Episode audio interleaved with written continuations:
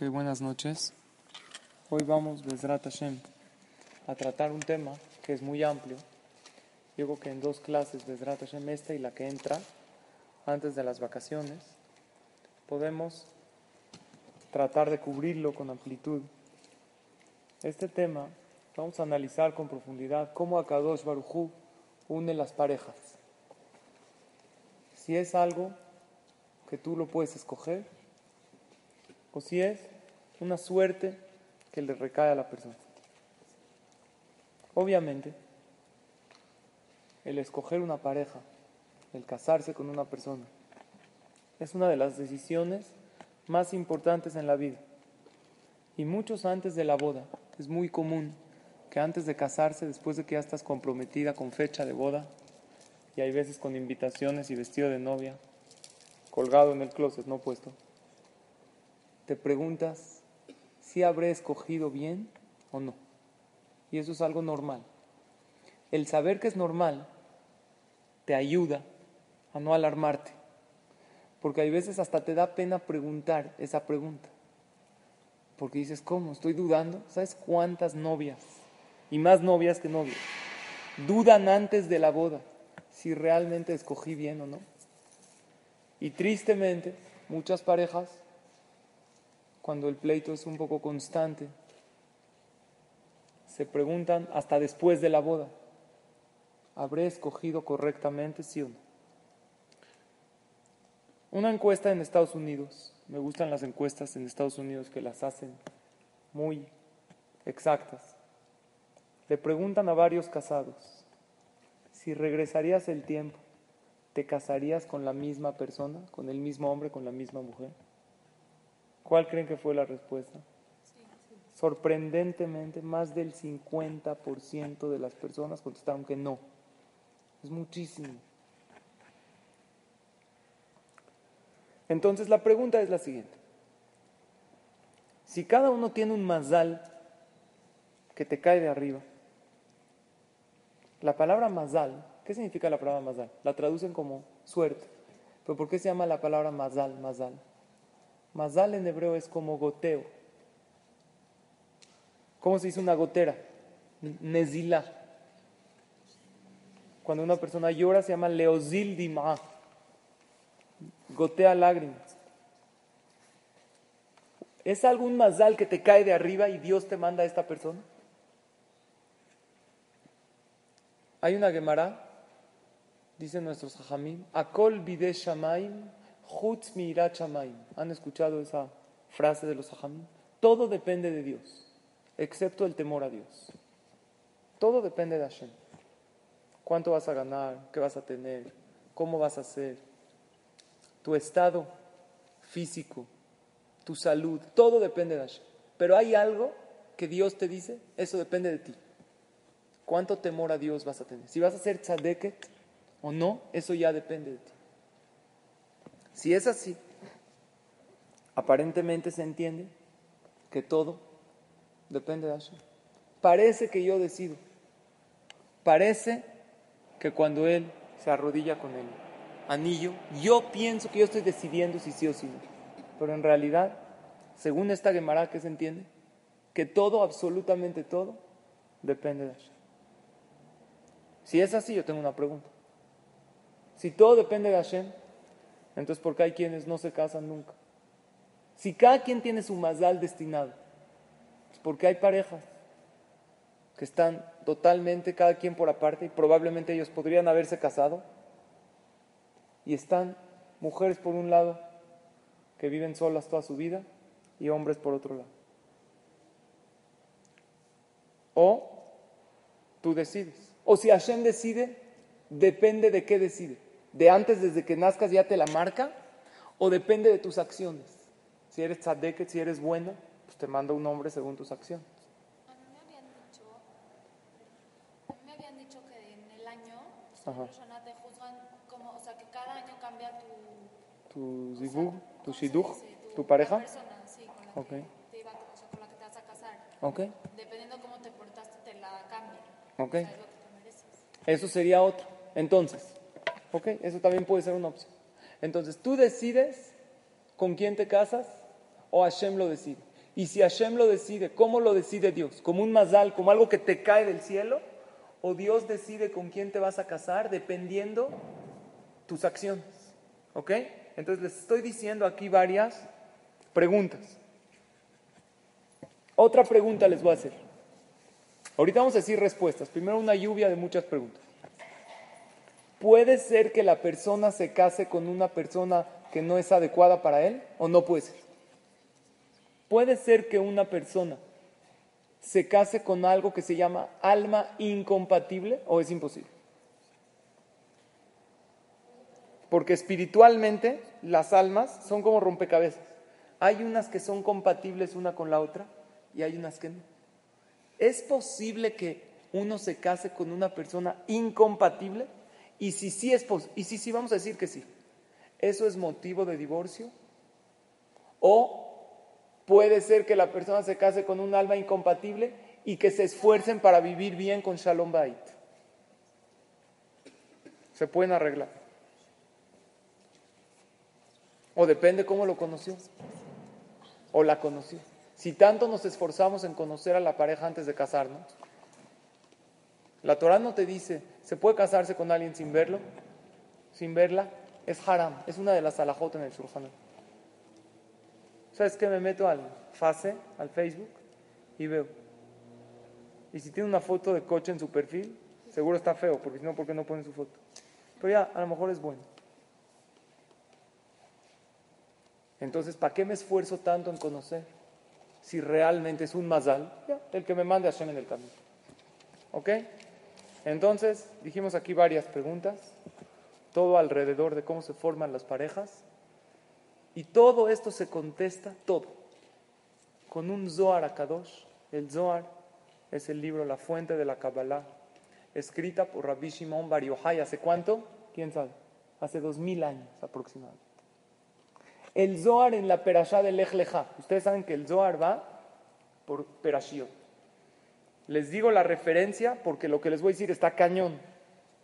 En la página 91, columna 2, 91b. Ay, ay. ¿Por qué les digo la referencia?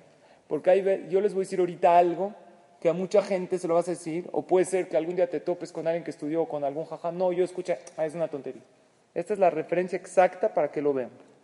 O para que una persona, si algún día se lo quieres decir, Consulta en el Zohar, ahí está. Perashat Lech Lecha, página 91b. Él dice así: En el momento que Dios saca las almas al mundo, todas las almas son, tienen una parte femenina y masculina, todas.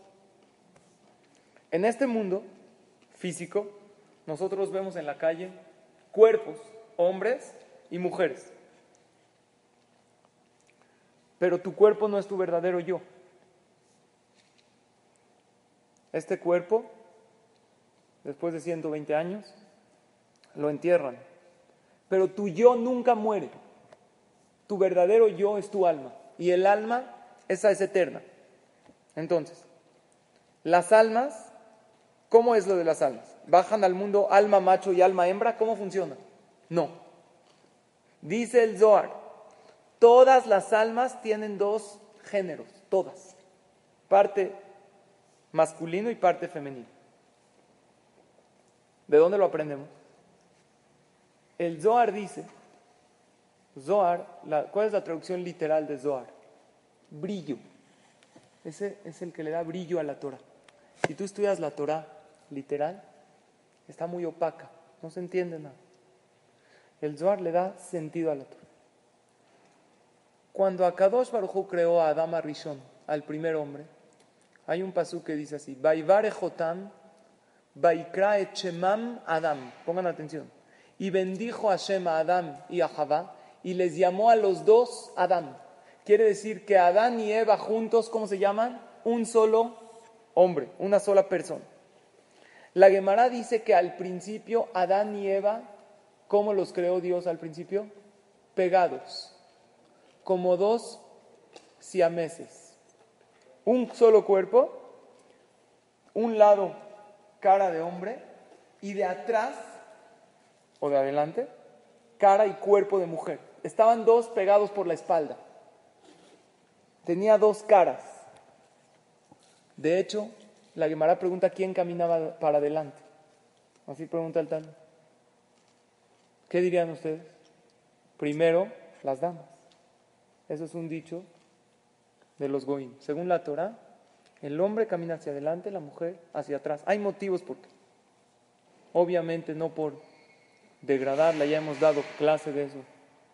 Es por protección. Según la Torah correctamente, el hombre generalmente tiene que caminar juntos. En un caso que hay un solo paso, una puerta estrecha, tienes que pasar tú. Tú correctamente, según la alajá, según la Torah, tienes que decir a tu esposo, a tu novio, jabotu. Es un tema del porqué, pero así es el Talmud. Eran dos siameses, dos seres, o sea, eras como un solo cuerpo, pero pegados por la espalda. De adelante camina el hombre y de atrás la mujer, o sea, la cara de atrás era la mujer. Esto está insinuado en el Teilim. El Talmud trae prueba del Teilim. Dice el Teilim en el capítulo 139, versículo 5. Ahor Bakedem Tzartani. Este capítulo lo hizo Adam Arishon. Ustedes saben que no, el Teilim, ¿quién lo hizo? David Amelech. Pero no todos los capítulos los inventó David Amelech. Hubo capítulos que los hizo Moshe Rabben. Hubo capítulos, hay muchos que dicen Tefilale Moshe. ¿Cómo Tefilale Moshe? Si lo hizo el rey David. Porque el rey David con Ruach HaKodesh los bajó al mundo, pero lo que ya había profetizado Moshe. Hay uno que hizo Adán, por ejemplo, Adam Arishon, cuando empezó Shabbat, él dijo, Mismor Shir Leyom Shabbat. El capítulo Mismor Shir Leyom Shabbat, que lo leemos cada Shabbat, Toble Odot Lashem, es bueno agradecerle, que Adam le agradeció porque se salvó de la muerte. Lo hizo Adam.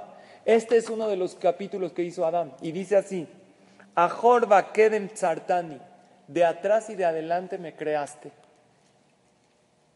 Tú me hiciste una creación de dos. La palabra tzartani viene de yetzirah. Yetzirah es creación. Entonces, ¿por qué la Torah dice que cuando Hashem creó a Javá, Hashem agarró el tzela? ¿Cómo, ¿Cómo, acostumbramos a oír la palabra tzela? ¿Qué agarró Dios de Adán para crear a Eva? La costilla, dice. Rashi no dice así. Esa es la Torah estudiada superficialmente. Rashi dice que ¿sabes qué hizo Adán? Eh, ¿Qué hizo Dios para crear a Adán y Jadá? Simplemente los separó. Ya estaban creados los dos. Era un solo cuerpo, pegados por la espalda. Lo que Hashem hizo fue cortarlos, separarlos. Esto, vean cómo dice Rashi. Vayapel Hashem Elohim tardema. Akadosh Baruj hizo dormir a la persona. Vaikach achat mitzalota y separó. Tzela se suele traducir costilla, pero ese es en hebreo moderno. En hebreo antiguo, en la Shona Kodesh, Tzela es lado. Akadosh Baruj separó del lado, Vaisgor Basar Tachtena, y simplemente puso carne donde había sangre. Aquí no había carne, en la parte de la espalda y toda la parte de atrás. Lo que hizo Hashem fue separar y cerrarlo con piel. Y así se creó Adam y Java. Entonces, según eso, explica el Zohar que cuando Hashem dijo, antes de crear a Javá, hay un pasú que dice, Lotov eyota Adam levado. Vayomer Hashem Elohim, dijo Dios, Lotov eyota Adam levado. No es bueno que el hombre exista solo. ¿Qué significa el hombre solo? Ya existía hombre y mujer, pero ¿cómo estaban? Pegados, unidos por atrás. No es bueno que haya una sola creación se necesita que sean separados. ¿Por qué? Porque cada quien tiene sus necesidades diferentes por completo. El hombre necesita mucho que le den su cabod, su honor, hacerlo sentir. La mujer tiene que darle al hombre esa importancia, hacerlo sentir importante. La mujer necesita, es más sentimental, necesita que el hombre se meta en sus sentimientos y entienda qué es lo que ella quiere. No directo que le dé soluciones, como muchos hombres, hay veces la mujer nada más le cuenta el problema y él directo, ¿qué le dice? Una solución. Es lo que ella necesita. Ustedes son mujeres. La mujer no necesita solución. Primero necesita que le agrandes mucho su problema. Porque si tú llegas y llega la mujer y le dice, ah, es que no puedo, estoy cansadísima. Ah, pues duérmete. gracias, ¿eh? Querido esposo. Qué inteligente, qué bueno que llegaste. Yo no sabía que si duermo se me quita el cansancio.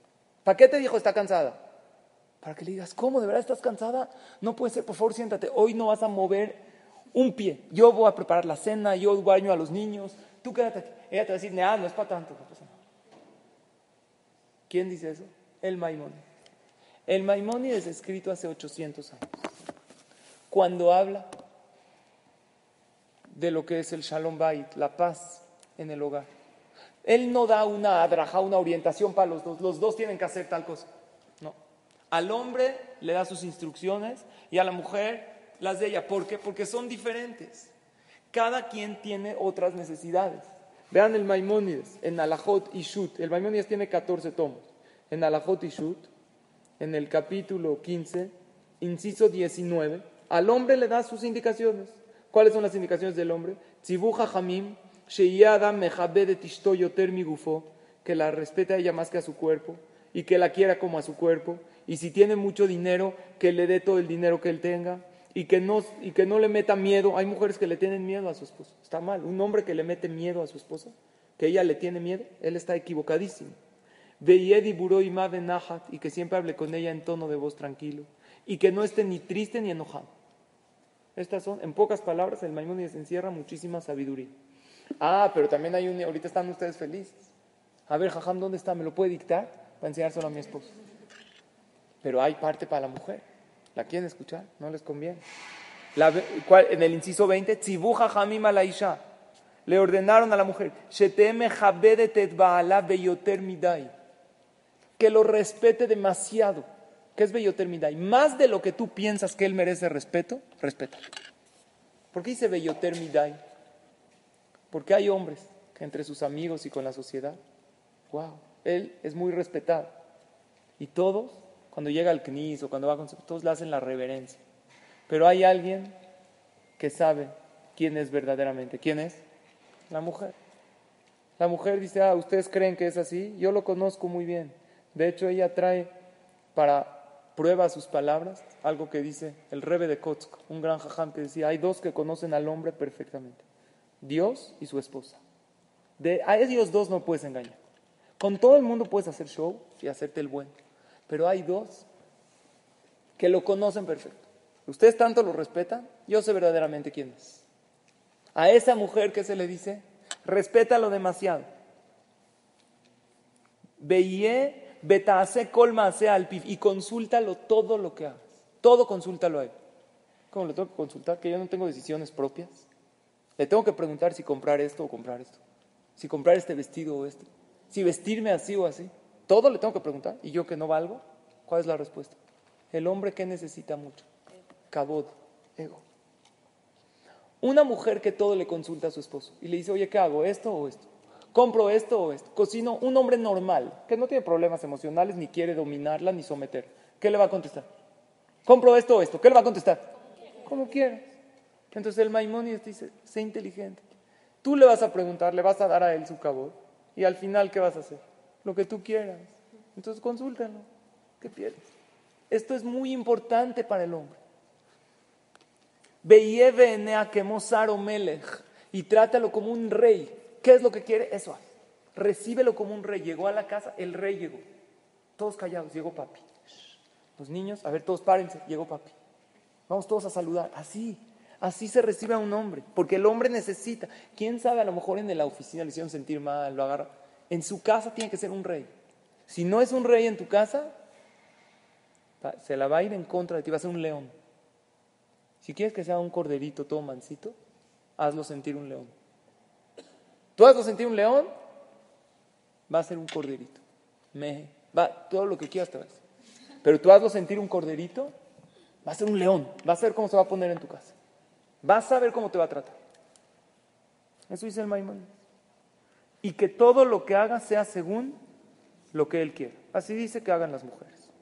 ¿Para qué les traigo esto? Porque tenemos que entender una cosa. Hombre y mujer son diferentes. No podemos darle la misma orientación y la misma adrajá a los dos. Cada quien necesita darle al otro otra cosa. Y por eso, aquí hay un problema. Que hay hombres que son excelentes, que súper queridos por sus amigos. Y en el matrimonio, nada exitosos. A su esposa no la tienen contenta. ¿Por qué? ¿Por qué? O al revés, una niña que es súper querida, las niñas la aman, querida por todas, se casa, su esposo no está contento con ella. O de novios, ¿por qué? Porque tú nunca fuiste hombre. Estudia lo que él necesita. Estudia lo que ella necesita. No la puedes tratar a él como tu amiga. Una mujer con su amiga hablaba tres horas por teléfono y le contaba historias y ella se reía y la pasaban increíble. Entonces, ¿qué piensa? ¿Con mi esposo? Seis horas, ¿cómo? Si con mi amiga hablo tres. Con mi esposo voy a hablar muchísimo. De repente ella llega, le empieza a contar a su esposo o a su novio, mira, es que pasó así. Y, él ya lo ves desesperado. Bueno, ya, entonces, ¿qué quieres? Ya, ya no me cuentes toda la nada más dime qué quieres. ¿Por qué el hombre le dice así? Porque no estudiaste lo que él necesita. Él no es para estar escuchando largas historias. Akadosh Baruj creó a la mujer con una necesidad mucho más de hablar que al hombre. ¿Por qué? Porque para la educación de los hijos el factor más importante para educar, ¿cuál es? El diálogo, la plática. Niños que hablan mucho con ellos están mejor socialmente, son más hábiles para relacionarse con la sociedad porque se dialogó con ellos. Y como la mujer es la que más pasa tiempo con ellos, Hashem le dio este don del habla.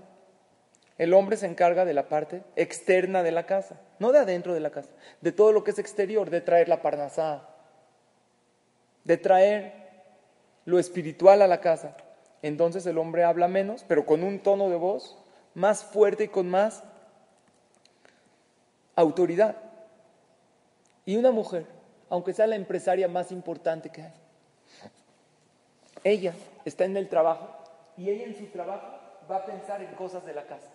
Si ella dejó a su hijo y no sabía si tenía calentura o no, a la mitad del trabajo va a hablar 20 veces a la muchacha cómo va el niño, si ya vino. El hombre en la mañana le dijo a su esposa, ay, es que Davidito tiene calentura. Ay, no me digas, sí, de verdad. Ah, ok, va, mi amor. Va todo el día al trabajo, se le olvidó. De repente llega a la casa, ah, sí, cierto. Su esposa le dijo, no, es que lo lleva el doctor. Ah, sí, cierto. Se le fue por completo. ¿Por qué? Porque él se dedica a la parte externa de la casa. Como la mujer es más interna, también ella invierte más en su aspecto físico que el hombre. También ve mejor los colores, distingue mejor. La Gemara dice que la mujer distingue mejor en colores que el hombre, el hombre no tanto. Entonces a cada quien hay que darle su necesidad. Entonces a cada dos Barujú los crea juntos y dice hay que separarlos. No pueden vivir en un solo cuerpo. Por eso cuando Akadosh Baruj separa al hombre a la mujer. Dice el Pasuk, Kenegdo. Voy a hacerle una ayuda en su contra. ¿Qué significa una ayuda en su contra? El ser contrarios es algo que complementa. Una de las explicaciones del símbolo del pueblo de Israel, que es el Maguen David, es eso. Según la Kabbalah, el Maguen David son dos triángulos. Un triángulo al revés que apunta para abajo, que ese es el hombre, y un triángulo que apunta para arriba, que es la mujer. Y si se juntan, recibe una figura, que es el Maguen David. Entonces el Zohar dice lo siguiente: todas las almas, todas, son, tienen parte de hombre y de mujer, parte femenina y masculina. Ahorita vamos a ver cómo entran a los cuerpos. La pregunta es la siguiente: si Hashem sabía que iba a separar al hombre y a la mujer o no. Sí. Entonces, ¿para qué los creo juntos de una vez? ¿Por qué no los creo separados como creo a todos los animales, a todas las especies animales? Eso es para que sepas, al estar casado o casada, que originalmente éramos uno. Los animales no se vinculan con su pareja porque entre ellos no hay matrimonio. Los animales hay, se reproducen, pero no hay matrimonio. El Talmud dice que hay un ángel que se dedica al embarazo. Y el Talmud dice que, ¿cómo se llama ese, el nombre de ese ángel? Se llama Laila, noche, así se llama. Así dice el Talmud Masejet Nida. Ese ángel divide las almas. En el momento de la gestación, cuando el óvulo es fecundado, desde ese momento recibe una porción de alma. De hecho, eso lo hizo el Talmud hace dos mil años y está comprobado que, desde pequeño que es el embarazo, ya hay unos pequeños latidos aunque no hay ni siquiera corazón. A eso, esa vida propia, se le llama alma. Este ángel, entonces, vamos a entender, todas las almas que dijimos tienen dos géneros, macho y hembra, hombre y mujer, masculino y femenino. Este ángel que se dedica al embarazo, ese es el ángel que Akadosh Barujú mandó, porque Dios puede hacer todo. Sin embargo, Dios hace por medio de ángeles, no porque no pueda, sino porque así su reinado se rige como el reinado terrenal, que un rey tiene muchos súbditos, Hashem tiene malachim. Así es. Este ángel se dedica a dividir las almas. ¿Cómo las divide? Esta, dijimos que todas las almas tienen dos partes. La parte femenina la va a bajar en un cuerpo de mujer y la parte masculina en un cuerpo de hombre. Entonces todas las almas están unidas como los cuerpos estaban unidos anteriormente como Adán y Jabá. Y después en el momento del embarazo se dividen las almas. Una baja en cuerpo de hombre, otra en cuerpo de mujer. Entonces no es de que el hombre tiene alma de hombre y la mujer alma de mujer, no. Al revés. el que tiene cuerpo de hombre es porque su alma, o sea, empieza por el alma, no por el cuerpo. ¿Entienden? Tú tienes alma de mujer y eso te provocó que tu cuerpo sea mujer. ¿Ok? Pero en realidad es una sola alma dividida momentáneamente. Ahora, el Zohar aclara que no necesariamente tienen que bajar en el mismo momento a este mundo. Hay veces hay indiferencia de años. Eso explica por qué los matrimonios generalmente tienen una diferencia de edad. ¿Y quién baja antes al mundo, el hombre o la mujer? No necesariamente el hombre. Aunque la mayoría de los matrimonios el hombre es más grande que la mujer, no necesariamente el hombre. El Zohar dice que a veces baja la mujer antes. Y cuando llega el momento de casarse, a Kadosh Barujú, que sabe el origen de las almas, las une igual que antes. Y dice el Zohar, si dos almas que originalmente eran una en el cielo y se separaron por 20, 22 años, se vuelven a unir estas dos mismas, este es el mejor matrimonio, es un matrimonio exitoso y tienen lo mejor en este mundo y también tienen Shalom Bait y todo lo bueno. Entonces, ¿Por qué? Porque esta alma que eran originalmente una, se separaron, se volvieron a unir, pero ahorita van a ver que no todos los que nos casamos, nos casamos necesariamente con mi alma que era originalmente. Puede ser que yo me case con otro. Ahorita va a llegar el. Entonces, ya ahorita se volvieron a unir. Estas, esta alma eran, dijimos, una. Se dividió. Media en una mujer y media en un hombre. Cuando se casan, ¿qué es? Dos medias almas. Sí.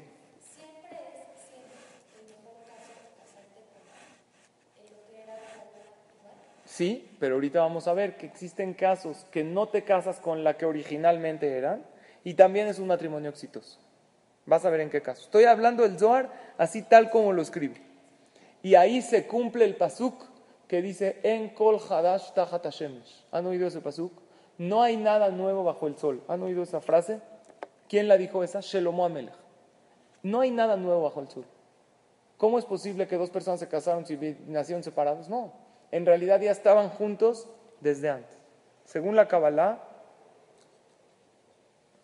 izquierda es Geburah, la mujer representa a la izquierda, el hombre representa a la derecha, que es Hesed, cabalísticamente, y así se une. Ahora, ahí no acaba el Zohar. Apenas vamos en el primer paso. El Zohar pregunta una contradicción. Él dice así, por un lado está escrito en el Talmud que 40 días, ¿han oído eso? Que 40 días antes del embarazo, Kodem Yetzirat habla. Antes ni siquiera que la pareja han tenido relaciones. No se ha formado, no ha habido gestación, no ha habido fecundación. Desde ahí a Kadosh decide fulano con fulano. Y por otro lado está escrito que no es 40 días antes, está escrito en la Gemara en mezavgim la Adam, el alefima asad. ¿Sabes cómo Hashem te escoge tu pareja? Depende de tus acciones. Entonces es una contradicción. ¿Cómo? ¿Dios me lo dictaminó antes de que venga al mundo? ¿O Dios espera si soy tzadik o si soy tzadeket para ponerme una pareja? Entonces él dice, les voy a revelar un secreto, dice el Zohar Akadosh. Cómo Hashem maneja el mundo. Y al final de este secreto, ¿saben cómo dice? El que sabe este secreto tiene un gran zehut que lo conoce. ¿Ok? Entonces después de esta clase, no creo que alcance a acabar todo, pero sí la mayoría de la idea. Luego, Besrat Hashem, quiero continuar después. Esto contesta muchas preguntas. Esto que les voy a decir. Porque también hay veces vemos un chavo excelente, buenísimo, o una niña súper buena. Y sin embargo, en el tema de pareja de Shidujim, no le va bien. Sale con uno, sale con otra. Se tarda mucho. ¿Pero por qué si es tan bueno? Es tan buena persona. ¿Por qué se tarda tanto en conseguir? Esto que les voy a decir va a contestar esta incógnita. Dice, dice el Zohar. ¿Qué dijimos? Vamos a repetir lo que dijimos. Era un alma dividida, o sea, todas las almas tienen dos géneros, así como las pilas, positivo y negativo. ¿Ok? Espero que la mujer sea el positivo y el hombre, no sé. Tiene la macho y hembra. Se separan por un tiempo. Dice el Zohar, si se reencuentran, es, ¿sabes cuándo se reencuentran? Cuando los dos tienen buenas acciones y los dos mejoraron su situación en este mundo, entonces se unen originalmente como eran antes, las mismas dos que eran antes. Hashem, ¿para qué Dios nos baja a este mundo? En un cuerpo terrenal, ¿para qué? Para que mejores y para que luches contra tu Yetzerara, porque allá en el cielo no hay Yetzerara, no hay mal instinto. El trabajo de este mundo es doblegar, el cuerpo te pide cosas materiales, eh, el instinto de enojarse o de inconformidad o de tristeza es cuerpo. Cuando tú doblegas todo eso y logras doblegar tu cuerpo a tu alma y tú te mejoras y también él, la otra parte del alma, los dos se mejoraron, entonces ¿qué hace Hashem? Los une y esto es una pareja. ¿Eh? Sí. O sea, si, o sea, si el hombre ya, ya mejoró y su pareja también. Ahí voy, voy a llegar a eso. Muy buena pregunta. Pero cuando las dos mitades bajan al mundo. Y él o ella decidieron superarse espiritualmente. Y el otro no. Entonces, dice el Zohar así, si hay una diferencia muy grande espiritual, Dios no los encuentra, no los casa. Pero eso no quiere decir que la van a poner a ella con... Ah, entonces vamos a ver qué pasa con ella o con él. Ella subió muchísimo espiritualmente. ¿Qué significa subió? Ahora, tienen, que saber una cosa. No, Hashem no espera lo mismo de ti que de ti ni de ti. Cada quien, lo que espera Hashem es que demos un paso adelante. Si una persona nació en una cuna de Torah y de mitzvot, entonces Dios también el que se va a superar. Si en su casa toda la vida espera que eh, todas esas mitzvot que vio en su casa, que las haga no de una manera monótona y automática, sino que las haga con sentimiento, con un, apegado, con un apegamiento a Hashem. Y una persona que nació en una casa donde hay cero Torah, cero religión, ¿qué espera Dios de él? Que haga medio pasito adelante, que empiece a ir a una clase, aunque no respete nada, para esa persona ya se llama avanzar espiritualmente. Porque, las, dos, perdón, las dos partes del alma están como en el mismo nivel cuando llegan. Cuando llegan, la, o sea, acá dos las divide y cada quien en otra situación. Ahora, cada quien se tiene que superar. Si uno estaba en cero y se superó a uno, eso se llama que se superó. Y si el otro estaba en 8 y se quedó en 8, se llama que no se superó. ¿Ok? ¿Y puede que la mitad de alma llegue de una familia muy religiosa? Y puede, puede, podría pasar. No, porque al que llegó de una familia muy religiosa se le pide que del 9 ascienda al 10. ¿Y tú cómo puedes saber que si te estás quedando con... Eh, entonces, déjenme exponer la idea, creo que se va a contestar tu pregunta. Entonces dice así el Zohar. Lo estoy leyendo de verdad, lo traduje casi literal porque es un asunto delicado, lo quiero decir exacto. Si uno decidió subir y el otro no, vamos a decir que la mujer, generalmente las mujeres son más espirituales, más les gusta, deciden superarse en categoría espiritual, en Torah, en mitzvot, y él no. Entonces, aunque ya haya llegado el momento de juntarlos, a Kadosh Baruj espera. ¿A qué espera? A que él haga teshuva. Eso es la cualidad de Hashem que se llama Erehataim. Vieron que nosotros decimos, en, cuando decimos Amonai, Amonai, Kel, Rahum, Behanun, Ere Hapaim, lo decimos todos los días y en Yom Kippur y en Selichot. Akadosh Baruj es un Dios piadoso. Ere Hapaim.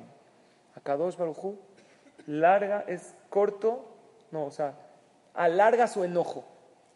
Hashem siempre espera que a lo mejor el que está abajo sube. Si pasa un tiempo que Hashem determinó, porque Dios le da libre albedrío a la persona, y ve que este el que está abajo no sube, y esta mitad, entonces dijimos, era un alma unida. Bajaron a este mundo, esta está baja y esta arriba. Ya sea esta hombre o mujer, no importa. tiene la misma misión. No, como dije, cada quien en su misión tienen que subir espiritualmente, superarse.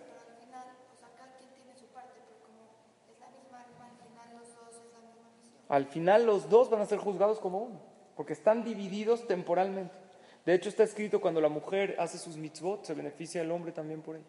Cuando tú cumples tevilá y velas de Shabbat, las mitzvot de la mujer y jalá, el hombre es beneficiado. Cuando tu esposo se pone tefilín y va a estudiar Torah, está escrito que el tzitzit tiene protección.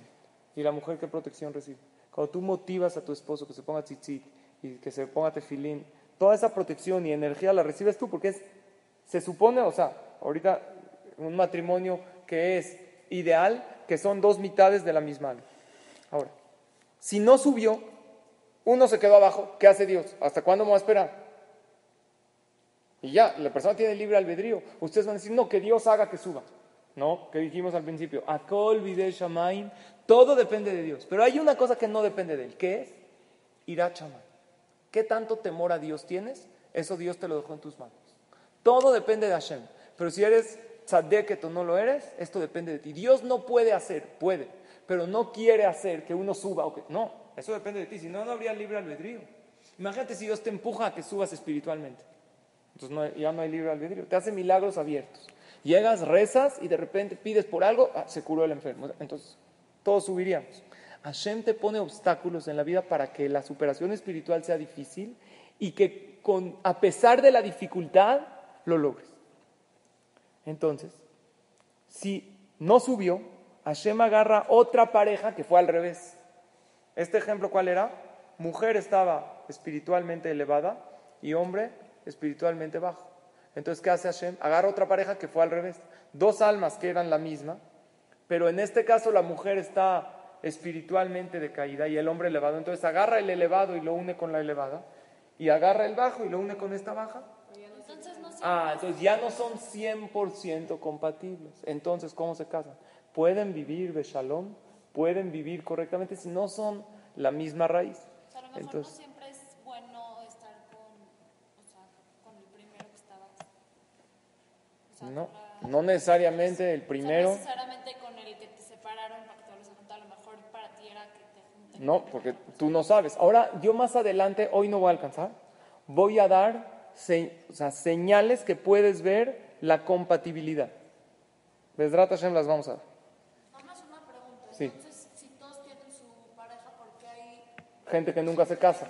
Sí, también voy a llegar a eso. Fue una de las preguntas iniciales. No, o sea, Sí. se tardan en conocer Sí, tienes razón. Déjame ir desarrollando y, y creo que al final de la clase van a quedar la mayoría de las preguntas respuestas, pero, eh, resueltas, pero tengo después un poquito más. Entonces, ¿qué hace Hashem? Agarra alto con alta, pero de otras raíces de almas, y bajo con baja de otras, pero también son compatibles, dice el Zohar. ¿Por qué? Porque todas las almas del pueblo de Israel son compatibles, todas. Si sería de otro pueblo, es imposible que vivan con Shalom Bait. Y si ustedes van a decir, no es cierto, yo conozco uno que se casó con una Goy y viven súper con Shalom Bait. Según el Zohar es imposible. Si hay algo así, entonces sería una pregunta a lo que es el Zohar y nosotros creemos que no puede pasar eso. Porque nosotros tenemos fe completa en las palabras de nuestros Jamim que se escribieron con Ruach HaKodesh. Es imposible, pero sí es posible que dos almas que originalmente no eran una se unieron en una porque Dios esperó a que la parte baja suba y no subió. Sí, estoy. A ver, si se supone que Hashem, o sea, sabe como todo lo que te va a pasar en tu vida, Ajá. ¿por qué desde el principio no ya destina a la pareja? ¿Por qué? O sea, si sabe que tú vas a subir y el otro, Ok. ¿por qué no desde el Entonces, en realidad desde el principio sí la destinó. Sí, pero pues si cambia. 40 días antes de que se cree, dice el Zohar, que sí se destinó. Dijeron esto con esto, ¿por qué? No se destinó, de hecho, eran dos piezas de un rompecabezas, eran dos piezas que ya iban juntas, ya estaban destinadas desde la creación del mundo. Pero, ahí está, ¿qué hago con el libre albedrío? Pero Hashem no sabe qué nivel va a. Sabe, pero tiene que dejar el libre albedrío a la persona. Si no, ¿dónde quedaría el libre albedrío? No lo puede, o sea, no, el alma no son dos piezas de rompecabezas que se, no, es una sola pieza. Entonces, se, las separó por un tiempo para volverlas a juntar. Entonces, lo que dice el Zohar, que desde antes están destinados, desde siempre están destinados. Desde que Akadosh Baruj creó las almas, sí. Si desde que creó las almas están destinadas, si vuelves a reencarnar, ¿qué pasa? ¿Te vuelves a casar con una persona? Ok. Eh, también quisiera llegar más adelante a esa. Sí, porque no me quiero adelantar. Son buenas preguntas. Creo que el Zohar trae todo. Ahora, él dice que en el momento que le pone el anillo abajo de la jupa, ese es el momento que se une. Por eso, aquí se entiende algo muy grande que muchas veces nos preguntamos. Hay algo rarísimo en el judaísmo. Antes de la boda, el contacto físico es prohibido. Después de la boda, el que no haya contacto físico es haram. Un hombre que no quiere tocar a su esposa por eh, sentirse muy elevado, estando ella teorá, obviamente, es haram no tocarla. Y de hecho no tener relaciones, es prohibido en la noche de la tevila. Prohibido por la Torah. ¿Por qué? ¿Por qué ahorita es haram sí y luego es haram no? Entonces él explica así. Antes de la boda, como todavía no le pone el anillo, es un alma partida en dos. Como es un alma partida en dos, no puedes juntar cuerpos si el alma está separada. Después de la boda ya se juntaron las almas. No pueden estar los cuerpos separados si las almas están juntas. Tiene que ir parejo. Cuando esta alma está dividida en dos, los cuerpos tienen que estar separados. Si no, provoca un choque. Y cuando las, las almas ya se unieron, que según el Zohar es en el momento que le pone el anillo, que ese tendría que ser el primer contacto físico, entonces ya se unieron en ese momento las almas. Es haram si no se unen los cuerpos, es azur, según la Torah, que no haya esa unión. De hecho está escrito en la alhaja, para gente que cuidan correctamente el noviazgo, como dice la Torah, que no deben esperar a estar juntos por temor o por miedo o por falta de confianza. No deben hacerlo. Deben de esforzarse y quitarse toda la pena. ¿Por qué? Porque en el momento que el alma se une provocaría un choque si el cuerpo no está también unido. Entonces quiere decir, según todo esto, que somos la misma alma. Entonces, si las dos mitades bajas se casan, no es tan ideal, ni las dos mitades altas, porque las dos mitades altas no eran de la misma raíz, pero sí tienen posibilidades de llevarse increíble esta pareja. Dice el Zohar Akadosh, que no debe uno decir, a lo mejor me casé con el hombre o con la mujer equivocada. A lo mejor como yo estaba bajo espiritualmente, a lo mejor, y hay algo que lo trae, es increíble, que el Zohar dice algo impresionante. Dice, antes de que Hashem agarre de una y de otra para unir, manda señales a la otra. Por ejemplo, la baja empieza a recibir señales de subir. O se va a una clase, le llega de alguna manera un despertar, pero Hashem no puede hacer que suba porque si no le quitaría el libre albedrío. Y, y el alto, por ejemplo, vamos a decir que tú tienes una media alma que está perdido en el espacio, el Señor, ¿no? Y tú más te fortaleces, más. él empieza a recibir, de, solteros, empieza a recibir de alguna manera llamados de atención de acercarse a la Torah. O a lo mejor tú estás aquí en la clase porque tu medio está cañón en, eh, en Torah y a ti como que un día te nació venir a estudiar. ¿Por qué así no se me latió? Ese me latió, ese me nació, me gustó, es porque la otra mitad está subiendo y Hashem te está mandando señales para que subas, porque Dios quiere unir originalmente, pero si ya decidiste no, ya es tu libre albedrío. Y puede ser que hay una pareja, o sea, no existen las parejas que son de Elohim Media alma y media alma, no. Eso es totalmente incompatible, según el Duarte. Tiene que, ¿Por qué? Porque las almas de Yehudim vienen de una raíz celestial más elevada, Se casan con que están súper equivocados con su... seguro no se casaron con la pareja correcta. Entonces el Zohar dice lo siguiente, mientras esté uno casado con una pareja, obviamente del Am Israel, nunca debe decir, a lo mejor me casé con el hombre o con la mujer equivocada. Y no hay en esta generación que sepa los orígenes de las almas. Hay jajamim hoy en día que se hacen los que dicen que le traes nombres o va una pareja con él y él te dice, cásense o no se casen. Hoy en esta generación no, el último que sabía, en la generación anterior, el último que sabemos que sabía, era el Aria Kadosh, que vivió hace 500 años en Israel. Su tumba está en Tzfat. Es muy conocido, su, que vivió en el tiempo de, de Rabbi Yosef Karo, el autor del Shulchan Aruch. Pero hoy en día, como dicen, si hay o sea, gente que dice, es porque no sabe. El que dice, no sabe. Y el que sabe, no dice. Y como yo sé, por eso no le digo a nadie de los vienen. Hoy en día nadie puede saber. Y es un error preguntarle a algún jajam, ¿somos compatibles según las almas? Vas con el cabalista más grande que hay en esta generación. No sé, sin decir nombres, porque yo no soy quien para calificar, no conozco el tema de Kabbalah. Y nunca escuché de mis jajamim que esto es la manera de proceder correctamente. Esto no lo aprendí de mis jajamim. Con un mecubal grandísimo. Es un error preguntarle si espiritualmente somos compatibles. Si existe la pregunta si técnicamente somos compatibles. Porque la verdad, antes de casarme quiero ver qué diferencias hay para poder casar.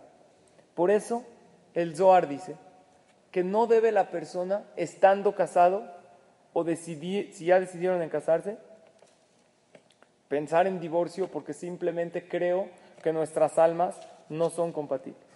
Tenemos que tener la fe que si Akadosh Baruj nos puso juntos, es porque podemos vivir con shalom al 100%. El divorcio, según la Torah, ahorita voy a contestar esa parte. Si la persona se juntó, porque hay parejas que se divorcian, si todas las parejas ya están destinadas de antes de 40 días. Según la Torah, el divorcio se acepta. Y la Torah dice, cuando no se quieren, hay alajot, porque uno se puede divorciar y porque uno no puede. De hecho, los hajamim expertos en Shalom Bait dicen que en una pareja sana la palabra divorcio no tiene que ser mencionada ni de chiste. Hay parejas así, en un pleito, así, discusión. Ah, pues si no te gusta divorciate, no hay problema. Muchas parejas. Yo sé que ustedes lo ven algo muy lejano. Pero los hajamim que un poquito se dedican, yo me he tenido así casos, esa es una palabra muy peligrosa. Porque cuando la persona lo dice ni de chiste ni de en enojo, es una palabra que echa, es una semilla que siembra. Y cada pleito es regar un poquito esa semilla. Y esta semilla echa sus raíces.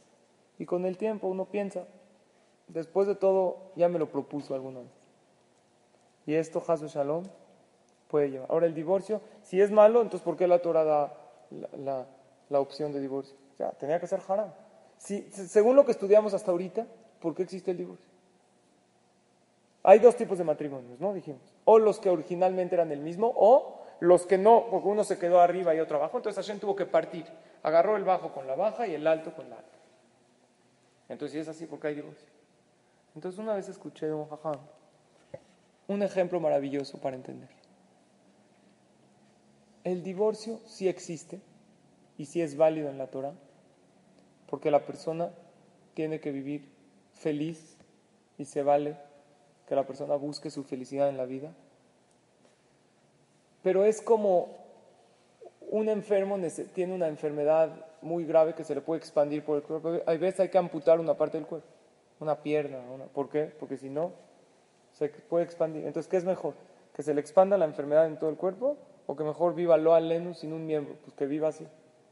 Puede hacer su vida. Entonces, el divorcio es igual. En última instancia, ya se puede, pero no agarrarlo como una opción, no como hay hoy en día que hay un 40% en México, en las comunidades de- judías de México, y no me refiero a una en especial, tenemos un 40% de divorcios. Es muchísimo. Es muy alarmante esa cifra. Les digo que yo me dedico a esto, o sea, a bodas, a trabajo comunitario. Casi no hay semana que no hay un divorcio. Es muy alarmante. esto. Ahora, no todos son que se acaban de casar.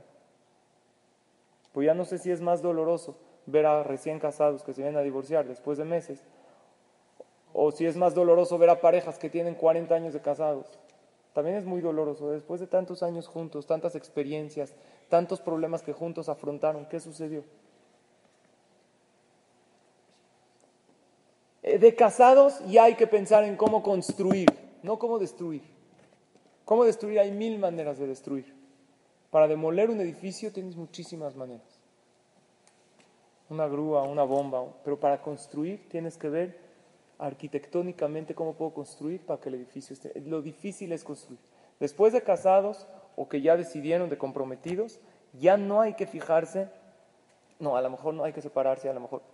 Hay que ver siempre cómo construir. Ahora, un análisis más antes de acabar la clase de hoy. Yo sé que no está todo contestado, pero déjenme más o menos cerrar la idea. ¿Por qué la gente se decepciona después de la boda? La mayoría se decepcionan de su pareja. Pero el 90% de los que se decepcionan no tienen razón. ¿Por qué? Por ejemplo, vamos a agarrar el ejemplo de un chavo que sale con varias chavas. Y eh, sale con una, la deja, sale con otra. Entonces, yo le pregunto, ¿qué? ¿Son malas? O sea, ¿por qué? No, son muy buenas. Entonces, ¿por qué la dejaste? Porque yo tengo un patrón de 10 puntos yo busco en una mujer y ella nada más cumple con 3. Entonces, ¿qué le aconsejas? Pues sí, déjala. O sea, si tú buscas 10 puntos en una mujer o en un hombre, para ti son pu- 10 puntos importantes, y de esos 10 nada más tiene 3, pues la verdad sí, déjala. Ahora, entonces yo le voy a preguntar a este chavo, a este- en este caso hipotético. Entonces, que tú buscas una chava que de 10 puntos tenga 10, ¿qué me va a contestar? No, claro que no. Porque él sabe que no hay 10. Hay que ceder en algo en la vida, porque también para ti van a ceder en algo. Tú tampoco vas a hacer ese 10 para aquella niña que va a ser tu esposa. Tristemente, si hay muchachos que de 10 puntos buscan 10 y esta historia acaba que se quedan solteros para toda la vida. Y luego se enojan con Hashem. ¿Por qué no me mandaste mi pareja? Pero sobre esto dice el rey Salomón un pasuk importantísimo.